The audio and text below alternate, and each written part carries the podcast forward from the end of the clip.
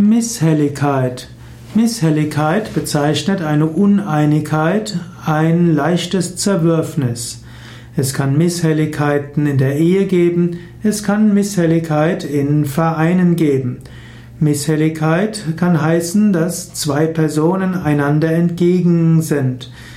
Misshelligkeit kann eben auch in größeren menschlichen Gruppierungen sein. Hell heißt strahlend und leuchtend, misshell, dann ist es nicht ganz so strahlend und leuchtend, aber Misshelligkeiten können noch gelöst werden und können zu neuem Licht und neuer Helligkeit führen.